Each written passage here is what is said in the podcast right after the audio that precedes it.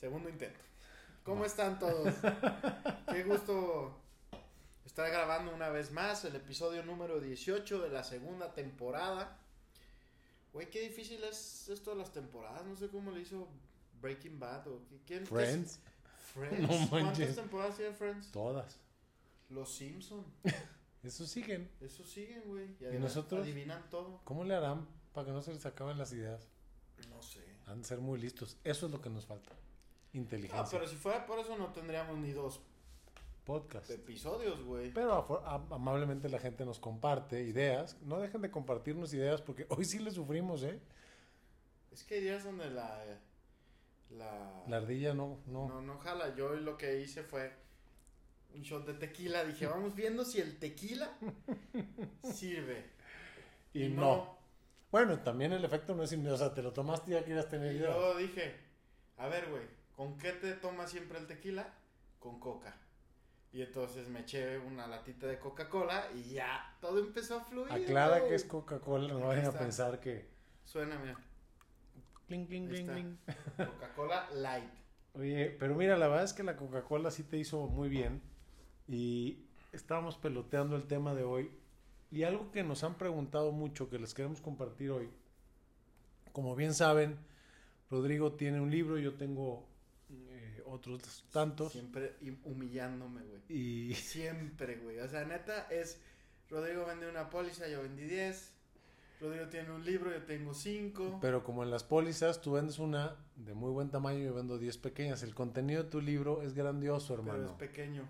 No importa, pero ¿cómo decían? Lo bueno viene en empaques pequeños, ¿no? Así es, dicen. Ah, lo, lo- importante de la vida. Pero concéntrate, Rodrigo. Perdón. Entonces, hoy les vamos a compartir. Creo que hemos escuchado este proverbio que dice que en la vida hay que plantar un árbol, tener un hijo y escribir un libro, ¿no? Entonces, yo no sé cuál sea más complicado de los tres. Creo que el más sencillo debería ser plantar un árbol, pero es tan sencillo que no lo hacemos. Sí. Pero la neta, eh, escribir un libro es, es, es muy retador. Pero sí, definitivamente lo de tener un hijo, piénsensela. Porque, ¿cómo, dice, que ¿cómo, decía, ¿cómo decía Candiani? ¿Un qué? Un hijo Es un es un pasivo contingente. ¿Cómo era, güey? sin fecha De caducidad. de caducidad. No manches, qué forma de gastar de los hijos, güey. Está cañón, ¿no? El otro día, este, voy a ventanear aquí a mis, a mis papás, pero el otro día mi mamá me dio una cachetada con guante blanco. Ah, menos mal. Estábamos platicando de una medicina para la vista, güey. Ujú. Y que ahora la volvimos, parece que la volvimos a comprar, pero 10 veces más barata, güey. Y entonces yo le dije, ma, pero es que la vez pasada compramos tantas y fue tantos miles de pesos, fue un dineral.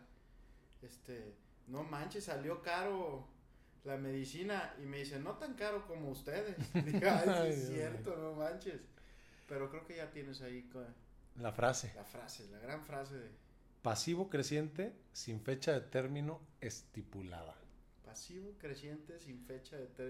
Pero bueno, ya nos desviamos. Hablando del tercer punto del proverbio es escribir un libro. Y yo, la verdad, creo que cuando escuchamos ese proverbio, a todos se nos, nos gustaría escribir un libro, la verdad. Y de pronto pensamos que quizá pensamos que puede ser sumamente fácil o quizá pensamos que puede ser sumamente complicado o pensamos que no tenemos un tema para escribir, pero finalmente todos tenemos una historia que contar, ¿no? ¿Sí? de, de- de tu expertise, de tu experiencia, eh, algo que les comparto con mucha alegría que es- es- hice, bueno, yo no hice, que incentivé a mi mamá a hacer, porque mi mamá, la verdad es que es una persona a quien admiro y, y quiero muchísimo, y pues tiene una vida muy fregona, ya ha vivido cosas muy interesantes.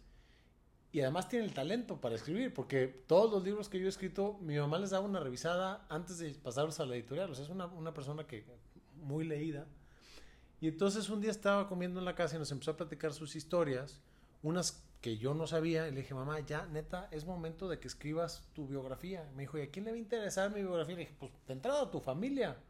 Porque ahora que falleció mi papá, la verdad es que con mi papá platicábamos mucho, pero a la hora que abrimos el beliz de unas fotos que tenían cientos de años, dijimos, híjole, ¿cómo nos hubiera gustado Conocer la historia. conocer de la estas fotos y más que quedar impresa, ¿no? Porque luego si lo vas pasando es como teléfono descompuesto. Entonces mi mamá acaba de terminar de escribir su libro y, y qué padre, o sea, hay muchas personas que quisieran escribir un libro y no saben cómo.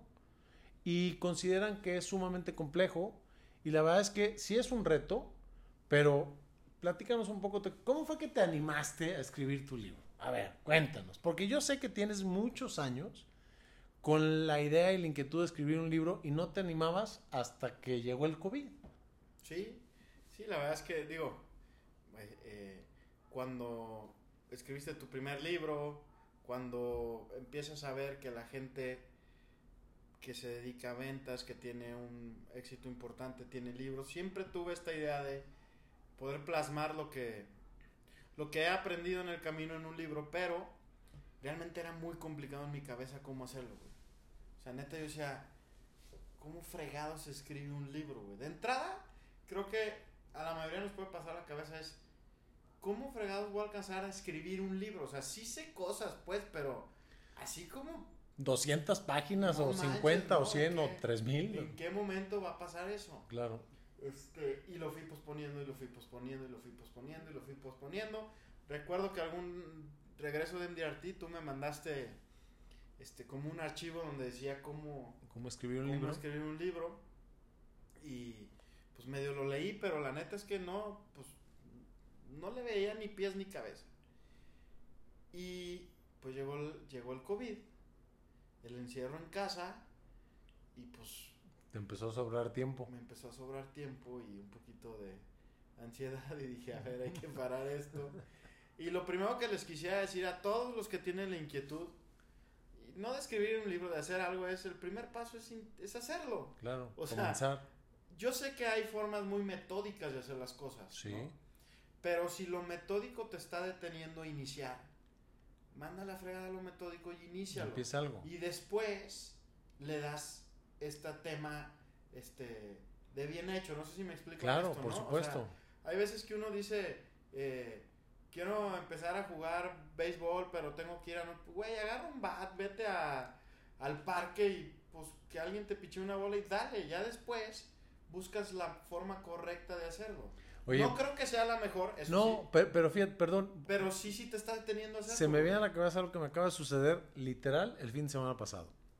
Eh, y espero que este podcast no lo escuche mi tío Javier Romero porque me va a matar. Pero desde que yo era muy chavo, hace muchos, muchos años, mi tío Javier me invitaba a subir el Nevado de Colima.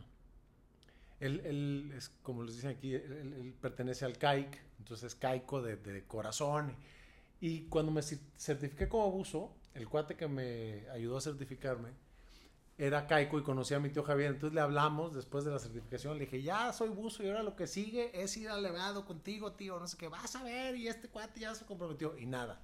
Y de pronto, hace cuatro semanas, estaba en la clase de spinning y me dice un cuate, oye, está esta agencia que se dedica a hacer escalada y yo creo que sí aguantas y deberías de, de ir al, al Nevado Colima.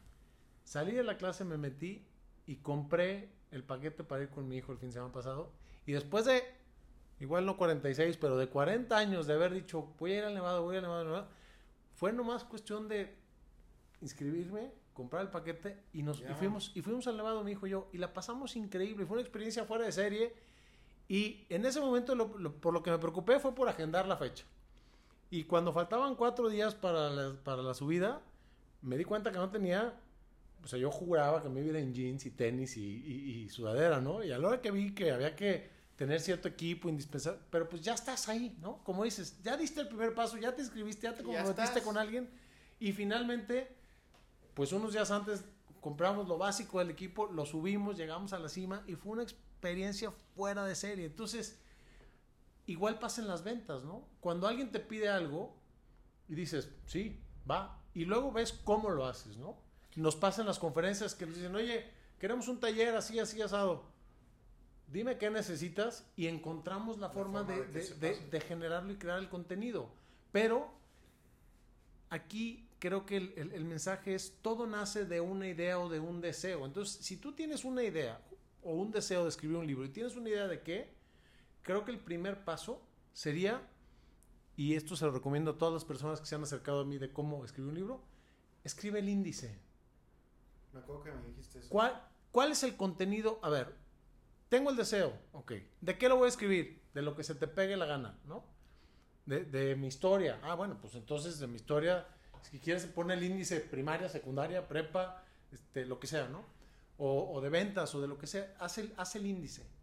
Y después comienza a desarrollar cada uno de los temas y no busques la perfección. Creo que uno de los errores más grandes que cometemos cuando tenemos el deseo de escribir un libro es que lo primero que se nos viene a la mente es, es que yo no soy escritor, o yo no sé escribir, o no soy escritor profesional. No te preocupes.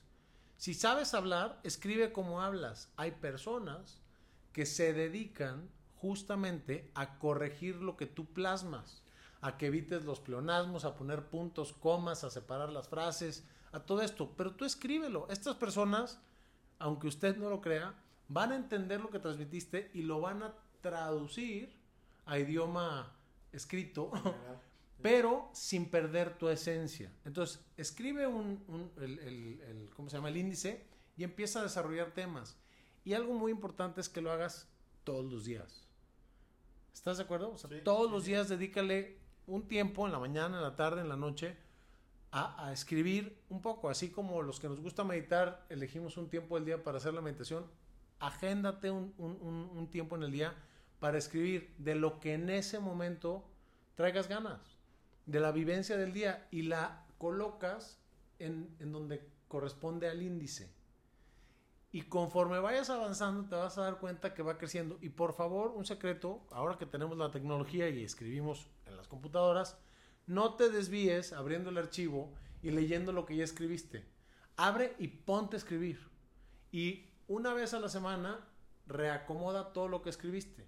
Pero todos los días, cuando tengas, escribe, escribe, escribe, escribe, escribe. ¿De acuerdo? Y creo que algo que eh, también puede ser valioso es, como es un proceso creativo, güey, creo yo que hay que tener apertura a no ser cuadrado con las cosas, Ujú. ¿no? ¿A qué voy?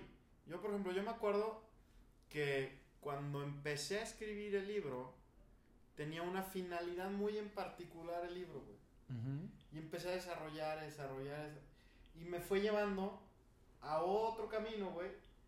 Que hubo algún momento en donde dije, güey, pero es que yo no quería escribir un libro con esta finalidad. Y luego dije, güey, Pero ya pero tengo un si libro. por ahí va la creatividad, Síguela. dale, ¿no? Entonces, otra cosa que les invito a toda la gente que quiera hacerlo es, escribir un libro es un proceso creativo. Claro. Entonces, yo no- nunca he escrito una canción, pero no creo que un compositor, un Armando Manzanero, un este Ricardo Arjona, un Álvaro Aldrete diga, Es que yo, ya, Este- yo ya escribí una y le voy a pedir a Rodrigo que me la cante. ¿a quién se la escribiste? No puedo decirlo. Porque me voy a poner nervioso. Te vas a poner celoso. Pero bueno, no creo que un escritor vaya, va- un escritor vaya haciendo su canción y de repente le llegue creatividad y diga, no, no, no, es que esta canción no iba así. Probablemente la termine y luego haga otra diferente, ¿no? Claro, Entonces, y, y- tienes que elimi- eh, eh, eliminar por completo los juicios, ¿no? Porque si empiezas a juzgar tu trabajo, con, con- finalmente, así tengas una obra que todo el mundo considere que es perfecta, somos los peores jueces de nosotros mismos. Entonces, no, no juzgues. Tú escribe, escribe, escribe, escribe, escribe y ten la certeza que eventualmente se lo, se lo vas a pasar a alguien que tiene la experiencia en edición, en corrección de estilo, en acomodo, y esa persona te va a ayudar a que sea la mejor obra posible, porque no existe la perfección Sí, en, en- claro. en todo esto, ¿no? Entonces, sí, sí, Y- 100%. y a ver, una, este, una pregunta que, que te quiero hacer. Cuando tú empezaste a escribir tus libros, ¿pensabas en escribir algo que le gustara a la gente o pensabas en algo que te gustaba a ti? No, definitivamente el- la razón de ser de todos mis libros es compartir lo que a mí me gusta Ok. y que las personas conozcan esta parte de, de lo que a mí me gusta, de lo que a mí me funciona, de lo que yo he investigado, de lo que yo considero que funciona, porque como bien sabes, tres son de ventas, uno es de planeación de retiro, eh, está por salir uno nuevo de que va relacionado al- a las cualidades de los vendedores. Entonces, pero evidentemente lo que, lo que yo buscaba en mis libros no era agradar al lector, sino transmitir mi esencia. Y si mi esencia, como en la vida, le gusta al lector, qué chido. Y si no, pues habrá quien no le guste y se acabó. Entonces también, salvo tu mejor opinión, yo invitaría a que no te preocupes por el juicio de los demás. Y a que no te preocupes, porque esto pasa y me pasó, por o sea, los tiempos, tu manera de pensar, tu ser, tu esencia va a cambiar. Sí. Entonces, si yo de pronto hoy leo mi primer libro, Vender sin Vender, hay cosas con las que no te digo que ya no comulgo, pero que hoy hago de manera distinta. Pero pues sí, o sea, hace, no me acuerdo cuántos años tiene el libro, pero de, de- de que se publicó por primera vez a hoy, pues yo también he cambiado, ¿no? Es como en las parejas y, hasta los novios que te dicen, ya no eres el mismo de antes, bendito sea Dios, o sea, las personas evolucionamos, ¿no? Como Ricardo Arjona, Como Ricardo Arjona. que va evolucionando en sus, en sus letras conforme va pasando el tiempo. Sí, es correcto. Eso creo yo. Es correcto. Ahora, y otra cosa bien importante, que lo, lo hacemos mucho hincapié, pero lo quiero yo decir en, en- en este tema de escribir libros y ser bien transparente con esto es, dense la oportunidad de hacerlo. Sí. Por ejemplo,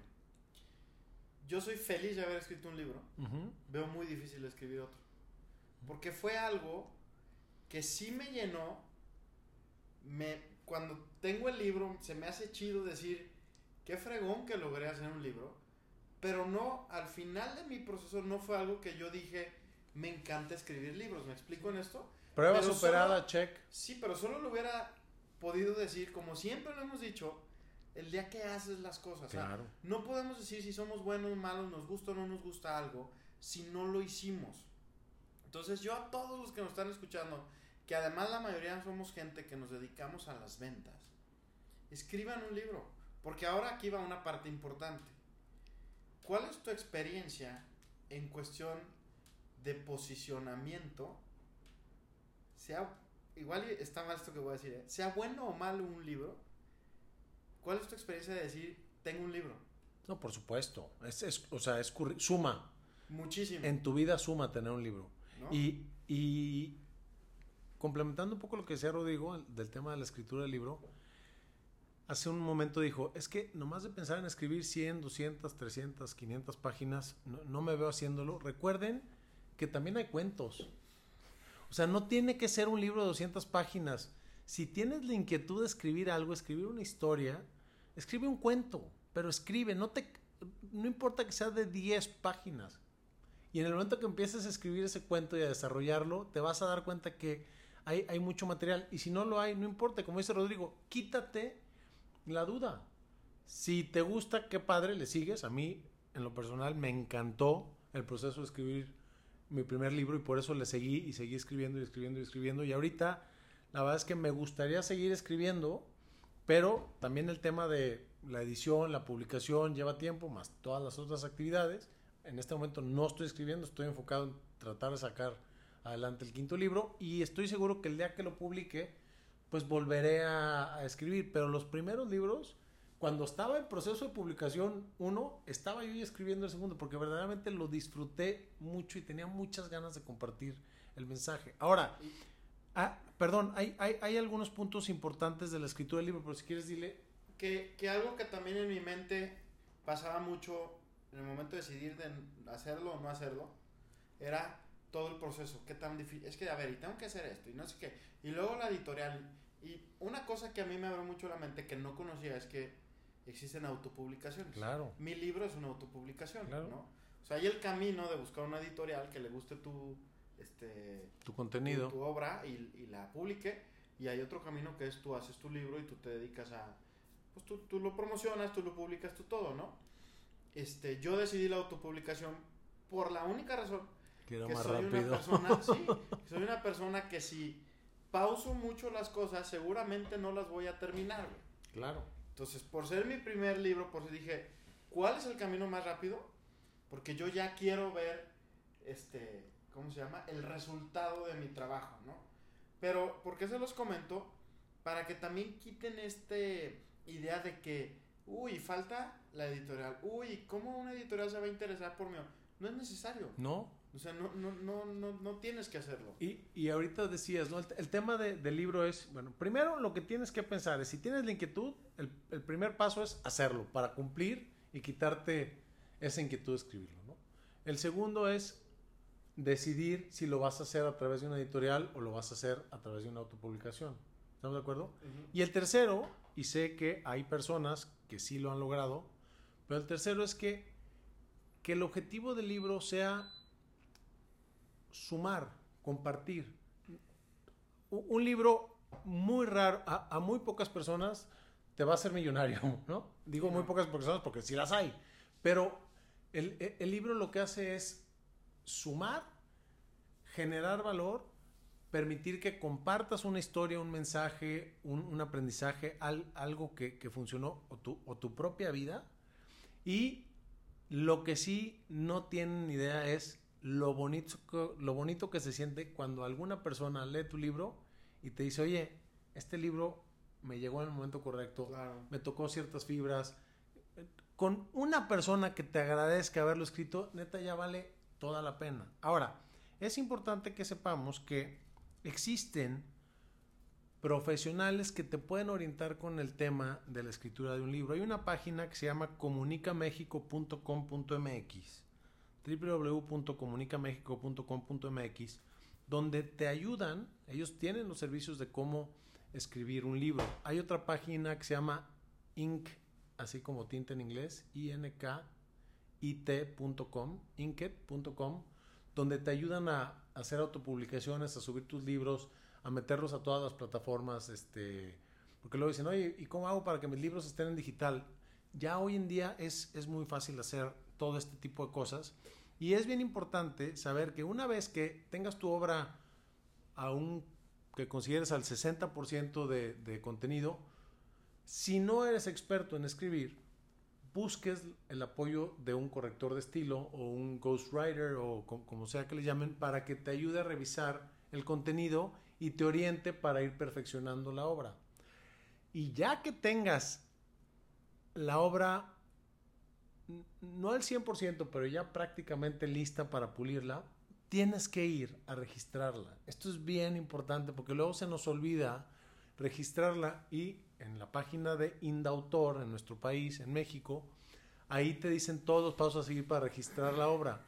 Es bastante más sencillo lo que imaginamos. En la Ciudad de México puedes registrar un libro en un día, vas en la mañana y en la tarde te entregan el registro.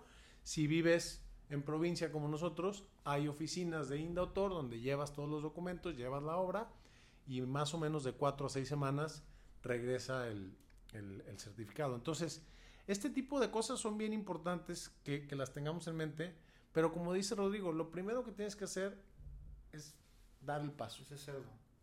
Y ya haciéndolo, si te encanta, qué bueno, si no te encanta, no importa, pero ya dejaste. Y piensa que un libro es un legado. O sea, que el día de mañana, si tienes hijos, tus hijos van a poder leer lo que quisiste transmitir en su momento, tus hermanos, tus papás, tus tíos, tus amigos, tus clientes, tus colegas. O sea, un libro es un legado. Fíjate, hace mi libro, ¿qué habrá salido? En 2000, finales de 2020 creo, ¿va? Fue pandemia. Sí. Este, 2000, sí. 2020, primera edición de 2020. Mi hija estaba acabando tercero de kinder, la mayor. Ajá. Y hace, ahorita ya va tercero de primaria, hace un- unos tres semanas que entré, les dejaron en, en su colegio leer, güey. Y entré un día en la noche, llegué yo ya en la noche, ya estaban dormidas, y entré a su recámara a apagarle la luz del baño porque como buenos niños, no sé por qué la oscuridad da miedo, güey. Entonces llego a apagarles la luz. Y estaba sobre su escritorio, sobre su, su buró, mi libro con, con, un, este, con una etiquetita como separándolo. Y al día siguiente le dije, hija, ¿y eso? Es que estoy leyendo tu libro, papá. Ahorita que hablabas de esto de, de, de que dejaron un legado, güey. Son cosas bien padres porque... Hombre. Se me Porque la yo piel, luego güey. pienso, imagínate, si mi hija tiene hijos y los hijos, o sea, que los tatara, mis tataranietos puedan decir, Sí, este lo escribió mi abuelo, tatarabuelo. mi tatarabuelo. claro. No, así como lo ven en la foto, todo, güey, escribió, escribió un libro, ¿no? Entonces, yo sí invito a la gente a que viva el proceso. este, Claro. Porque sí, sí creo en ese proverbio. No, definitivamente. Lo de los hijos, quizá, si no quieres tener hijos. No. Hijos, son una Estoy- bendición, los amo con todo Yo mi también, ser, de verdad, sí, está muy padre, pero, Sí, sí. pero el libro es más fácil. Es que es al revés, güey. O sea, el libro lo haces, es lo difícil, luego ya es como. Pero es que fíjate, creo que neta, lo más fácil es plantar un árbol. ¿Y cuántas personas en el mundo no han plantado un pinche árbol? Y tanto bien que nos haría. Yo ya fui a reforestar. la Qué bueno, yo también ya he plantado más de uno, pero, o sea, pareciera, nos vamos por la difícil, que son una bendición, pero lo difícil es tener y criar y educar a un hijo, güey. Ah, ah. Plantar un árbol y escribir un libro y Ahora ya. sí, este, yo les digo a todos los que nos escuchan que si tienen alguna duda, necesitan algún contacto, escríbanos y con todo gusto Claro, ahí a les través de la... pasamos los contactos de con quien nosotros nos hemos acercado, Claro. Quien nos han apoyado, para que empiecen a dar ese, ese, primer, ese primer paso. Va a valer mucho la pena. Es terapia escribir, güey. Claro. Aparte, eso está cañón. Este. Es, es meterte en, en un mundito. te- yo me acuerdo que yo me ponía audífonos, ponía musiquita de fondo y empezaba. Y había días que. Alguna vez mi esposo, seguramente dos de la mañana, me decía, gordo, ¿qué onda? ¿Qué Tienes desde traes? las 11 en la laptop. Pues aquí estoy escribiendo. ¿Y cómo se te ocurren tantas babosadas? Pues ya sabes. Ay, amor, ya sabes, vives conmigo. Eso Oigan. no es nada. Pues de verdad, lo que necesiten, mándenos un mensajito. Anímense a escribir un libro. Los que ya tengan un libro, compártanoslo por favor para, Para subirlo, compartirlo en las sí. redes sociales. Y díganos cómo lo obtenemos también para tenerlos nosotros. Sí, claro. Y recuerden que el 8 de noviembre tenemos un evento en Guadalajara, en el Teatro Galerías. Siete y media de la noche. Este, nuestro gran amigo Mauricio Candiani va a ser un gran, gran evento. Los boletos son desde 250 pesos. Vale la pena, de verdad. Vale la pena que vayan. Este, se van a divertir, van a Y recibir no es porque lo diga. Rodrigo, sí vale la pena. No, sí vale la pena. Van a recibir mucha información y se la van a pasar muy bien. www.boletia.com 8 de noviembre, 7 y media de la noche, Teatro Galerías, boletos desde 250 pesos. Esperamos tener el privilegio de verlos por ahí. Eh, como dice Rodrigo, estaremos él y yo compartiendo la conferencia detrás de las ventas, que es algo que, preparamos específicamente para poder compartir en, un periodo no muy largo eh, algunas de las, de las mejores ideas que estamos seguros que les van a funcionar para implementar inmediatamente eh, saliendo de la, de la conferencia en su negocio. Y cerraremos con nuestro gran amigo Mauricio Candiani, un, un empresario súper exitoso, gran conferencista, que siempre nos deja Siempre. un buen mensaje y un aprendizaje. No se lo pueden perder. Eh, y bueno, parece que falta mucho, pero ya solo faltan ocho semanas para vernos. Y, y Ay, bueno, nervios. ¡ay! Esperamos tener el privilegio de verlos, Panch. verlos ahí. La tía Pancha ya reservó en primera fila. Al lado del buen Diego. Gracias, mi Diego. Este, Ahí te encargo a mi tía Pancha. ahí mi te Diego. encargamos a la tía Pancha. Y bueno, pues nada, muchísimas gracias por escucharnos. Esperamos que, que este tema les, les sea de utilidad. Y no dejen de compartirnos los temas que les gustaría que desarrolláramos en los próximos podcasts, porque no quiero que Rodrigo acuda otra vez a la coca cola para poder pensar en, en el tema. fama, güey. Te la haces tú solo, güey, pero ya saben que no necesitas. Y, y nada, nos escuchamos en, en 15 días. Muchísimas gracias, mi Rod. Un abrazo. Qué chido verte. Hasta pronto, muchachos. Muchas Bye. gracias.